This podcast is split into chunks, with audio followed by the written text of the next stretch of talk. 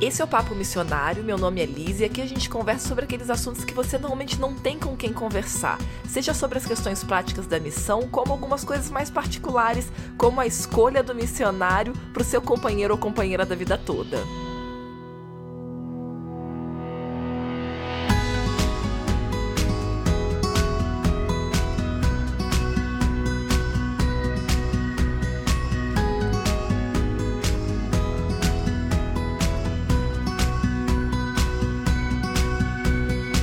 Semana passada, o episódio foi sobre casamento, mas eu sei que na audiência do podcast a gente tem muita gente solteira também, que ainda tá procurando uma pessoa. Como eu disse, eu não posso indicar como encontrar a pessoa, mas eu posso sim te indicar algumas coisas que eu vejo que são importantes considerar quando você está escolhendo a pessoa. Algumas características, alguns pontos que são muito importantes considerar para que você case bem e possa realmente usufruir das bênçãos do casamento, assim como ser uma bênção para outra pessoa também. E é sobre isso que a gente conversa hoje.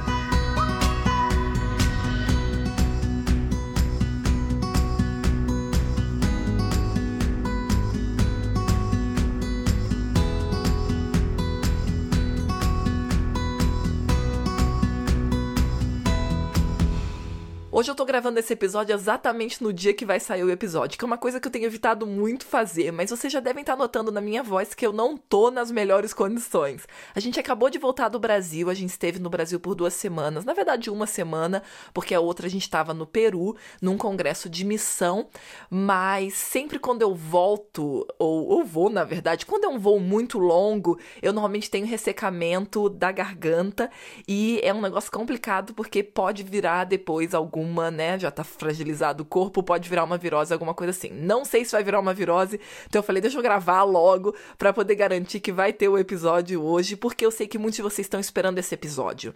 Eu recebi um feedback muito legal de vocês sobre o episódio sobre casamento. Se você ainda não escutou, você pode escutar sobre todas as maneiras que a gente já conversou. Você pode usar o aplicativo de podcast lá no Spotify, no iTunes, no Google Podcast ou agora também no YouTube você pode escutar o episódio completo. E lá você vai ver que a gente focou realmente nas questões da vida de casado. Só que tem um passo antes que eu acho muito importante tratar e que infelizmente o Lucas não pôde sentar comigo para fazer esse episódio. Na verdade, ele tá trabalhando hoje, ele nem tá em casa. Mas eu acho que é muito importante a gente tratar porque eu sei que tem muita gente que tá solteira e que tá procurando alguém para compartilhar aí a vida de missão. E por isso a gente separou alguns também. Essa listinha foi feita junto com o Lucas, que é alguns aspectos que a gente considera importante. Essa não é uma lista exaustiva, na verdade, a gente não tentou tratar de todos os assuntos, a gente fez simplesmente um recorte do que eu e o Lucas achamos que é importante. Foi uma lista que a gente fez junto na mesma viagem de carro que a gente fez, a lista da semana passada, e aqui estão alguns pontos então que eu vou compartilhar com vocês que a gente considera muito importante. O primeiro ponto que pra gente é essencial no relacionamento e que você devia já analisar desde a amizade com essa pessoa, e eu acho que é muito importante, na verdade, analisar muitas dessas coisas na amizade antes de se comprometer e começar um namoro é a questão da confiança entre os dois. Por que, que eu falo que é importante começar a analisar essas coisas antes de começar a namorar? Tem gente que tem essa ideia assim de aquele aquela paixão súbita que toma conta da pessoa e só dá para começar a se entender se for por meio do namoro. Eu acredito que por outro lado, uma amizade prévia é muito melhor, porque você já vê algumas coisas antes de se envolver e acabar se machucando. Sabe assim aquelas pessoas que começam a se falar e aí em duas semanas, um mês no máximo já tá namorando, eu acho que não é necessário fazer isso, porque você não vai ter que estar tá realmente no namoro para descobrir se essa pessoa é uma pessoa que tem compatibilidade contigo. Eu acho que são fases diferentes e você evita muita dor de cabeça e coração partido de não entrar no relacionamento imediatamente, usar esse tempo de amizade para realmente descobrir se essa pessoa é compatível para começar um namoro e no namoro você vai ver ainda mais a compatibilidade pro casamento. Agora, só para botar em perspectiva toda essa conversa e quando eu usar o termo compatibilidade, eu não acredito que duas pessoas são perfeitas uma para outra, que tem uma compatibilidade assim, sabe, que tudo é igualzinho.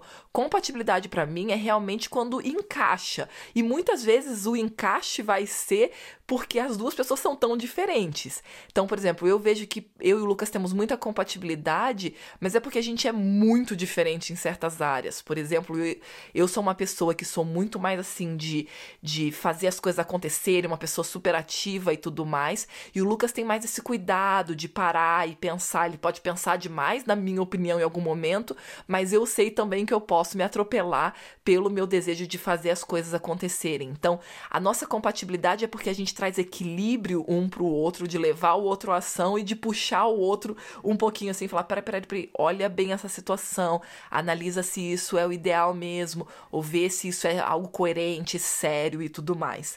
E é uma coisa que eu considero, por exemplo, como compatibilidade. Mas vamos aos pontos que é como eu falei, a primeira coisa, a confiança que existe entre os dois. Para mim, isso é uma coisa que você vê na amizade já. Não, é, tem, não tem que já começar o namoro imediatamente para começar a perceber isso. O grande ponto para mim é a questão da abertura um com o outro. E já pro Lucas, uma coisa que ele levantou que eu gostei muito é que ele falou: é de. Assim, é aquela amizade, aquela parceria que você não tem que esconder nada, que você não tem que ter vergonha de contar as coisas. Eu tive algumas poucas amizades na minha vida que eu podia contar tudo para a pessoa, sabe? Que eu não tinha que ter vergonha de contar nada. E hoje em dia eu vejo como são assim as amizades. É, eu já perdi contato com muitas dessas pessoas do passado, mas na verdade eu tenho cultivado amizades atualmente que vão nesse mesmo viés. Sabe assim, uma amizade que você não tem vergonha de parecer bobo na frente da pessoa, que na verdade você vai querer contar as bobeiras para essa pessoa sem, sem ficar com vergonha? Recentemente mesmo, quando eu tava nas Filipinas, é, eu e a Bela, a gente tava dando treinamento lá, né, pros professores das Filipinas, e teve um dia que tava chovendo e tava com goteira dentro do, do local onde tem o treinamento. Eu tinha saído para atender uma ligação do Lucas, e quando eu voltei, eu passei por um lugar que tava com goteira, não vi que tava com goteira e eu me estabaquei no chão. E eu sou uma pessoa muito cuidadosa, eu faço de tudo para não cair, não tropeçar, não sei o que. Eu sou aquela pessoa que fica olhando pro chão, que fica calculando, pensando em todas as possibilidades de cair. Só que assim, me pegou tão desavisada que eu só percebi que eu tinha caído quando eu já tinha caído no chão, sabe? Assim, eu não vi o momento antes e assim, entre o antes e depois, só vi o antes e depois, sabe? E eu não sei nem como é que eu caí. Eu só sei que quando eu olhei, eu tava no chão e eu caí na gargalhada baixo, porque eu não queria atrapalhar lá no, no treinamento. E a primeira coisa que eu fiz foi, depois que terminou a parte do treinamento da Bela, foi contar para ela. Porque eu sei que na nossa amizade tem essa coisa de que a gente não precisa esconder, que a gente não precisa ficar com vergonha de contar uma coisa que é, sabe assim, tonta ou que vai fazer você parecer uma pessoa boba na frente da outra. E claro que eu não vou contar as outras coisas que são bobas mesmo, porque aí eu já tô me expondo demais. mas, mas exatamente, ter uma amizade com uma pessoa assim é algo que, sabe, faz toda a diferença na vida. E a mesma coisa vai ser pro relacionamento. Para mim, e aí o mais engraçado é que justamente eu tava, eu mal podia esperar para ligar pro Lucas de novo e contar isso pra gente cair na gargalhada junto da minha besteira de não ter olhado pro chão sabendo que tava com goteira. Mas é isso que é o, o, legal. Isso é um ponto bobo, claro, mas é confiança de você poder assim contar qualquer coisa. Você não ter que esconder coisas que você vai pensar: ah, não, mas essa pessoa vai me julgar, essa pessoa vai me tratar mal, essa pessoa vai ficar zombando de mim e tudo mais. E isso é uma coisa que eu notei logo no começo da amizade com o Lucas. A gente teve uma amizade muito legal por seis meses antes de começar a namorar namorar. E não tô falando que tem que ter amizade por seis meses, pode ser mais, pode ser menos, mas eu acho que é importante esse período de amizade. E pra gente foi muito claro já no começo da amizade que a gente podia confiar um no outro, principalmente porque a gente tava em missão, tava passando por um monte de, de dificuldades ali na missão, e a gente conseguiu entender logo no começo que a gente podia confiar um no outro, de que a gente podia contar os nossos desafios pessoais na missão. A outra coisa que a gente vê como essencial é a questão do perdão. É você perceber já desde o começo, de novo, principalmente na amizade, se essa pessoa está disposta a te perdoar ou se ela fica sempre segurando aquele rancor. Porque isso vai ser muito difícil lá no casamento. Então, mesmo que a pessoa não tenha essa característica talvez já totalmente desenvolvida, vê se tem pelo menos a semente disso, se essa é uma pessoa disposta a perdoar e se você pode, né, conversar com essa pessoa para crescer nesse aspecto. Porque o grande ponto é, se a pessoa sempre vai segurar, vai ficar né, guardando rancor de tudo que você faz, isso vai ser transportado para o casamento e vai ser muito difícil depois a relação. E aí volta para a questão de que se a pessoa não me perdoa, eu nunca vou assumir a minha culpa, porque senão ela não vai me perdoar. Eu nunca vou me abrir completamente a essa pessoa, porque ela né, vai ficar brava comigo, comigo depois. Então isso é muito importante, porque se não tiver esse elemento do perdão, vai gerar uma série de outras coisas. E é muito fácil de você perceber isso. Se quando você erra, o teu amigo ou a tua amiga já começa a, a pegar no seu pé, a ficar querendo que agora você retribua de alguma forma, que você pague pelo seu erro, que seja, então isso pode ser um sinal de que é uma coisa que não, sabe, não vai dar muito certo. De novo, não que a pessoa tem que estar tá com isso já tudo certinho. Se a pessoa tem simplesmente a semente disso, já vale a pena investir e ver se essa pessoa cresce, entendeu? Agora, outro ponto que é muito importante é a questão das finanças também. Muita gente acaba pensando que finanças é algo que você pode decidir só lá quando casar. Afinal de contas, a gente não é amigo, não tem nada a ver a gente misturar as finanças e tal. Mas são coisas simples, por exemplo. É perceber se a pessoa é gastona, entendeu? Se o tempo todo gasta com besteira. Se a pessoa é muito possessiva. Se a pessoa fica, não, esse é meu dinheiro. Por exemplo, com um amigo, isso é muito fácil de notar. Se a pessoa tem essa predisposição a falar: não, não, tá aqui, é, é, essa vez eu pago e na próxima você paga. Coisas do gênero já começam a mostrar. E no relacionamento isso fica muito claro. Então, a pessoa é sábia a usar o, o, o, dinheiro, mesmo que o tempo todo vocês cada um pagam, né? Cada um paga o seu próprio lanche. Não, não é um problema isso. Não é que tem que sempre dividir, não é que um tem que pagar e depois o outro vai pagar. Mas se já tem uma estrutura que é equilibrada no uso do dinheiro e na parceria, isso é muito importante. Então, isso é uma coisa que eu sempre olhei no Lucas e que eu sei que ele sempre olhou em mim: é ela é gastona, ele vai ficar tomando decisões assim, é, sem pensar no né, em como que ele está usando o dinheiro. E a outra coisa é que para a gente era muito importante justamente esse apoio, assim, de que a gente sabia que o outro estava ali para apoiar. Se eu esquecia a minha carteira durante o namoro, eu sabia que ele podia pagar e ele não ia jogar isso na minha cara. Outra coisa que foi muito interessante é que como a gente teve um namoro intercultural, né? Ele às vezes ia ao Brasil me ver e eu vinha à Alemanha para vê-lo. Eu visitei ele duas vezes na Alemanha e ele me visitou duas vezes, uma no Brasil e uma no Uruguai, porque eu já estava na missão no Uruguai. E foi interessante porque mesmo sem falar assim, olha, a gente vai se visitar duas vezes, porque a gente não sabia quantas vezes a gente ia se ver, a gente combinou, olha, quando eu estiver na Alemanha, você cuida então dos gastos e quando você vier ao Brasil, eu cuido dos gastos gasta, assim, a gente não tem que ficar perdendo dinheiro no câmbio. Porque ele já tinha a vida estruturada dele, eu já tinha a minha vida estruturada, então eu tinha dinheiro no, na conta, ele tinha dinheiro na conta, a gente podia arcar com os custos um do outro no local sem ter que é, perder com essa questão de câmbio. Até porque a gente não, não ia ficar em hotel, a gente não ia comer fora em lugar chique, era só uns custos assim pequenos do dia a dia da viagem e foi muito legal isso porque já me deu a segurança de que, nossa, olha só que legal, ele já já está pensando, né, é, numa, numa parceria onde a gente cuida um do outro. Se você não tem um namoro transcultural como a gente, talvez não seja o caso de você é, ver esse aspecto, porque quem sabe vocês dois moram na mesma cidade, os dois têm conta, os dois têm cartão de débito, ou os dois têm dinheiro na carteira, e não vai ser esse o caso. Então não tente aplicar o que aconteceu na minha vida à sua, só porque eu contei essa história, mas só para você entender que é preciso sim observar já como essa pessoa lida com dinheiro, ela é gastona, ela é frugal, ela realmente consegue né, fazer uma, uma escolha é, racional em relação ao uso do dinheiro. Agora, todos esses pontos se englobam em uma coisa que para mim é super importante, que é a disposição da pessoa de crescer e se desenvolver. Por quê? Quem sabe nessas três áreas a pessoa teve problemas de criação ou dificuldades pessoais, traumas na infância, na adolescência que seja, que a pessoa ainda não sabe lidar muito bem com essas áreas, seja com a questão da confiança, do perdão ou das finanças.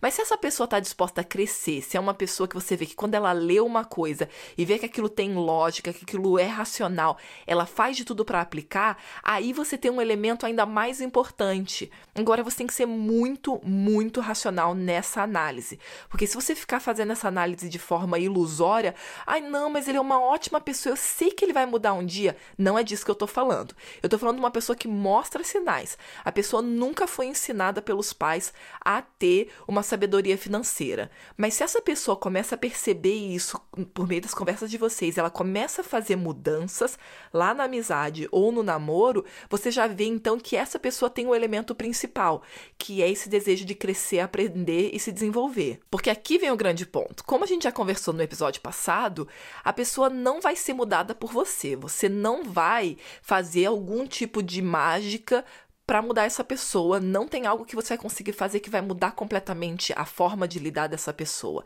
Vai ter que ser o desejo dela de crescer, de mudar, de melhorar, que vai trazer essa mudança. Então, o grande ponto para mim, eu vejo que é uma coisa que, que trouxe né, bastante equilíbrio para o nosso relacionamento, é que eu e o Lucas somos pessoas que querem sempre crescer, que querem sempre se desenvolver. E não porque a gente quer ser melhor do que outra pessoa, mas porque a gente quer cada vez ser um cristão mais coerente, uma pessoa que reflete realmente o caráter de Cristo. E para isso eu não posso ficar com as minhas picuinhas e com os meus pecados escondidos, o que seja. Então, esse fator de crescimento é muito importante porque a pessoa vai mudar muito no casamento, só que ela só vai mudar para melhor se ela tiver essa mentalidade de crescimento. Se ela tiver uma mentalidade fixa ali, é, presa, ela vai mudar só para pior, na verdade, porque ela vai cada vez só se deteriorando naquele pensamento de que ninguém muda, de que ninguém melhora e tudo mais, ela vai ficar ali, né, com aquela coisa encravada ali daquelas daqueles problemas de personalidade, emocional, o que seja. Por isso, para mim, de verdade, a chave é uma pessoa que quer crescer, que está disposto a mudar e que vai fazer o esforço para que essas mudanças aconteçam. E aqui entra um ponto que eu não ouço muita gente falar, mas é uma coisa muito forte para mim. E eu já conversei com o Lucas e ele já falou: não, é verdade. Eu não tinha botado nesses termos, mas é verdade. O ponto é o seguinte para mim. Quando você casa, você casa com uma pessoa claramente que você gosta, que você tem atração, que você um, se diverte, que você gosta de rir junto. Só que muitas dessas coisas podem mudar. A atração que você tinha física, o corpo pode mudar. Principalmente para a mulher, teve neném, o corpo mudou completamente. Se o homem casou só por atração física, ele vai perder o interesse na mulher. Se a pessoa, por exemplo, se interessou porque o outro é muito inteligente, muito capaz, mas é simplesmente uma coisa assim de uma de uma projeção que a pessoa tem. Ah, ele é a inteligência que eu não tenho. Aí a pessoa começa a usar essa inteligência para ficar só trabalhando o dia inteiro, fica viciado em trabalho, aí você começa a ter ressentimento sobre isso e aí perde o interesse. Então, se você baseia a sua escolha simplesmente nessas características, eu vejo que muitos casamentos dão errado por causa disso.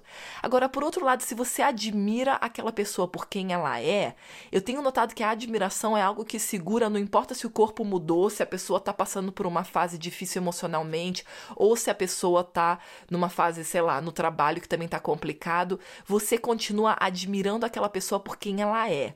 E isso é uma coisa que é muito forte no nosso relacionamento, que também eu vejo que é o que faz a gente ser tão apoiador do trabalho, do, sabe assim, do ministério um do outro, porque a gente tem ministérios muito diferentes, eu e o Lucas, na verdade. Isso é uma coisa que poucas pessoas sabem, mas a gente se apoia tanto que todo mundo acha que na verdade a gente trabalha na mesma coisa. E na verdade é porque eu tenho uma admiração tão grande pelo Lucas e eu vejo que ele tem uma admiração tão grande da minha da minha capacidade, do que eu posso fazer, do meu potencial, que a gente está sempre se apoiando para que um e o outro cresçam academicamente, cresçam em, né, em conhecimento e em, na área intelectual, mas também no trabalho, na vida espiritual, na vida emocional, mas tudo isso por essa base de admiração, que não importa a fase que a gente está passando, seja de trabalho, seja emocional, seja intelectual, de estudo, sei lá, o que for, a gente continua tendo essa admiração um pelo outro. E claro que a outra característica que eu não posso deixar de enfatizar é que a gente não deve procurar um parceiro ou uma parceira, né? Um, um, um marido ou uma esposa, ou como disse o Lucas no outro episódio, uma marida, que um, vai te fazer feliz, que vai agora te completar, que vai agora, sabe assim, consertar o que tá faltando em você ou o que tá errado em você. Isso é muito comum que as pessoas se casam porque querem ser felizes, porque querem agora é, se livrar dos pais, porque querem ter sua autonomia, querem ter sua independência e não sei o que. O problema é quando você projeta tudo isso no seu relacionamento e principalmente no outro, você já deu a chave aí para o, pra o fracasso. Porque, na verdade, o casamento só vai dar certo se for baseado no altruísmo. A gente sabe isso biblicamente. Jesus deixou bem claro que só dá para seguir ele se a gente, né, morrer para o próprio eu e tomar a nossa cruz. Só que ali tem uma sabedoria que a gente acaba não aplicando para as outras coisas da vida. O que Jesus está mostrando é que não tem como a gente viver para ele, a gente viver em total conexão com ele, carregando todo o nosso egoísmo, todo o nosso, é, sabe, ego e egocentrismo. Se a gente quer realmente viver totalmente unido com uma pessoa, seja no, no, panorama espiritual com Jesus, seja no panorama aqui desse mundo com a questão do casamento, a gente vai ter que fazer todas as escolhas de forma altruísta. Se a gente fizer alguma escolha de forma egoísta, vai machucar o casamento. Então, em vez de entrar para o casamento pensando que vai ser agora nessa relação, nesse relacionamento, que eu vou me consertar, que eu vou me encontrar, que eu vou ser feliz, que eu vou encontrar minha independência, a gente precisa entrar no casamento pensando como que eu vou fazer o outro feliz. E aí, se você escolheu bem a pessoa, ele vai estar tá pensando a mesma coisa ou ela vai estar tá pensando a mesma coisa. E aí sim vocês vão ser felizes, porque um tá lutando pela felicidade do outro. O grande ponto é que quando a gente procura só nos encher, só receber, vira uma coisa tóxica. Enquanto que quando a gente pensa em dar, em compartilhar, em fazer o outro feliz, a gente floresce, literalmente. E isso para mim que é a beleza do casamento. É quando a gente tá numa relação que os dois estão constantemente florescendo e não simplesmente como um mar morto que só recebe água e vai se tornando aquela coisa tóxica. Então, o que eu vejo que faz a diferença olhar antes do casamento são esses aspectos para que você possa fazer uma escolha correta. Mas eu tenho sim só algumas dicas que eu quero te dar antes de terminar, que são algumas coisas que eu considero que você precisa deixar bem claro antes de casar. Se você já está namorando, já noivou, inclusive, tem algumas coisas que eu recomendaria que você não marque a data do casamento ou não deixe, não deixe chegar a data do casamento sem conversar, sem analisar essas questões com o seu namorado, sua namorada seu noivo ou sua noiva. A primeira coisa é fazer uma decisão agora sobre as questões de finança. Eu falei da importância de analisar como a pessoa lida com finança, mas antes de casar é muito importante conversar sobre as finanças e já decidir sobre o modelo financeiro e quais são os seus objetivos é, em questão de gasto de, de dinheiro. Um dos maiores erros é quando as pessoas não conversam sobre isso, e aí assim que casa, ganhou dinheiro lá naquele negócio que você fez do presente, que era uma lista de presente que na verdade convertia em dinheiro. Agora, você quer investir em uma coisa e o outro quer investir em outra. E foi muito engraçado porque quando a gente era amigo já, o Lucas me perguntou uma vez, a gente nem tava assim pensando em namoro, quer dizer, já tava pensando em namoro, mas não tinha discutido ainda. Ele falou assim: "Você gastaria tantos, né, dólares ou reais, porque a gente tava no contexto de dólares, né, em uma TV grande?" Aí eu falei: "Eu nunca, eu não quero nem ter TV na minha casa". Ele abriu um sorriso que foi tão fofo, porque ele falou: "Eu também não quero ter TV na minha casa". E parecia assim, tipo, beleza, a gente tá na mesma página, como a gente diz em inglês. E, e não é uma questão simplesmente de se vai comprar TV ou não. São todas as escolhas financeiras. Essa saber se a outra pessoa está disposta a juntar dinheiro. Imagina, um quer juntar dinheiro, quer ter uma poupança, quer ter um plano a longo prazo, e o outro só quer viver, sabe, um salário atrás do outro, consumindo o salário inteiro. Isso só vai dar problema. Se os dois não estão alinhados financeiramente, pode saber que só vai dar discussão e briga. Agora, isso vai não só para a questão financeira, é preciso sim discutir coisas que são decisivas, assim, questões que são muito importantes na vida. Por exemplo, uma coisa que a gente discutiu já ali no namoro, lendo principalmente um livro muito bom que chama O Lar Adventista, que é um livro que fala muito sobre lar cristão. Chama Lar Adventista porque é publicado, né? É escrito por adventistas, mas é um, um livro sobre é, lar cristão. E nesse livro falava sobre adoção. E o Lucas nunca tinha considerado adoção, mas eu, todo mundo que, que me conhece sabe que eu sou doida para adotar. E aí foi muito legal porque antes mesmo de casar, a gente leu esse capítulo nesse livro, que é um capítulo maravilhoso. E aí ele entendeu por que, que eu queria tanto adotar. Ele falou: Nossa, realmente é algo lindíssimo a adoção. E aí eu perguntei para ele: Você estaria disposto? Ele falou: Sim, tô disposto, porque agora eu vejo que é uma coisa que tem muito valor, não só para você, mas eu vejo agora num contexto cristão como isso tem valor. E foi uma coisa que a gente conversou já antes. Então são questões assim importantíssimas. Eu não, e olha que eu nem citei. É claro que é muito importante conversar se vai ter filho ou não vai ter filho, quantos filhos vai ter. A pessoa pode mudar de ideia no futuro? Pode mas você precisa pelo menos ter esse espaço de discussão para saber, sabe, como é que vocês vão começar a vida e como é que vocês vão se encaminhar na vida. Outra coisa que é muito importante é você tomar muito cuidado com a questão de gente dando conselhos sobre a área da vida sexual. Isso é mais importante ainda se você cresceu num ambiente cristão ou cresceu numa família que te incentivou a se manter virgem. Isso é importantíssimo porque você vai conversar com essas tuas amigas descabeçadas e esses homens pervertidos que você conhece que vão falar um monte de baboseira para você. E eu conheço casos assim de meninas que ficaram com medo na hora ali do casamento porque as amigas já começaram a falar um monte de baboseira. Eu, graças a Deus, não tinha ninguém para me falar besteira no meu casamento, mas o mais importante não foi, na verdade, o fato de que eu não tive gente me falando besteira no meu casamento. O que foi muito importante é que eu e o Lucas a gente procurou entender realmente o assunto antes de casar. Primeira coisa porque quando a gente fez o aconselhamento de casais, que a gente fez com um pastor muito querido da gente, e ele convidou uma pessoa especialista na área de sexualidade para sentar com a gente para conversar num dia, né, durante o, o nosso aconselhamento. Isso fez toda a diferença pra gente de entrar no casamento com uma cabeça muito mais saudável em relação à vida sexual. Mas o mais interessante foi que essa pessoa, que essa especialista que veio num, num dia na nossa conversa, porque né, tava ali no mesmo campus que a gente morava, ela tem um livro muito bom que se chama Conversa Íntima.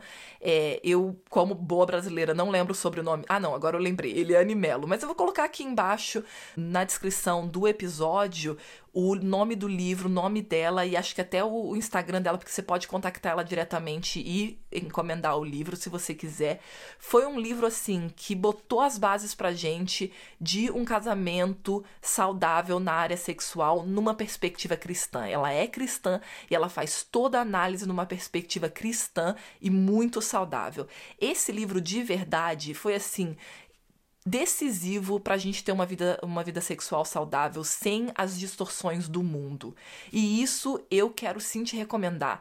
Busque conhecimento em fontes confiáveis. Não vai ficar conversando com o teu amigo que só porque ele teve muitas namoradas e, e, e teve já uma vida sexual ativa, ele se acha o expert nesse assunto. Então vá às fontes corretas, converse ou com pessoas que você confia, que você vê um casamento cristão nessas, nessas duas pessoas. E mesmo que você veja um casamento cristão pesa muito bem o que está falando, porque algumas pessoas aparentam ser pessoas muito cristãs, mas quando você vai ver, vão te dar conselhos do tipo: assista filme pornográfico de vez em quando para dar uma, um toque no casamento. Eu, olha, eu já escutei cada baboseira de gente que não, não vale a pena nem citar. Mas por outro lado, procure também conteúdo em livros que são livros assim realmente escritos por pessoas que são de confiança e que são pessoas que vão trazer realmente algo positivo para sua formação. E por último, converse sobre os planos e os projetos que vocês têm para a vida. Já falei da área financeira, já falei da área de questões né, decisivas, mas converse sobre planos em geral. Vai que você está casando com uma pessoa que quer viajar todo ano para um lugar diferente, torrar o dinheiro todo em viagem e você não quer isso. Vai que você está casando com uma pessoa que quer sim missão, mas quer missão de uma forma completamente diferente. E aí, só no casamento que vocês vão conversar sobre isso, isso com certeza vai trazer só briga e discussão. Discuta essas coisas já com antecedência e faça um preparo real para o casamento. Faça já aquele planejamento que vai fazer a diferença para que vocês tenham um relacionamento saudável durante o casamento.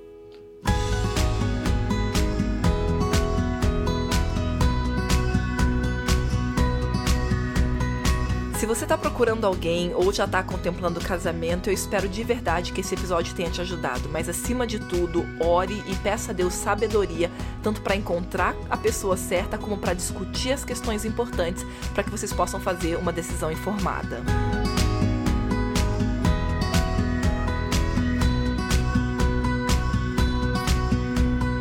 Esse episódio foi produzido em parceria com Lucas Herman e o meu agradecimento especial vai para Bela e para Elisama, que já são amigas muito queridas e que têm me mostrado no dia a dia a importância de conversas bem abertas para que a gente possa crescer juntas. Obrigada, meninas de coração, pela amizade. Ei, você precisa de ajuda para definir os seus próximos passos na missão? Na comunidade missionária, você aprende como ir para a missão, como ser eficaz e ainda se conecta com missionários ao redor do mundo. Clica no link na descrição desse episódio para saber como participar.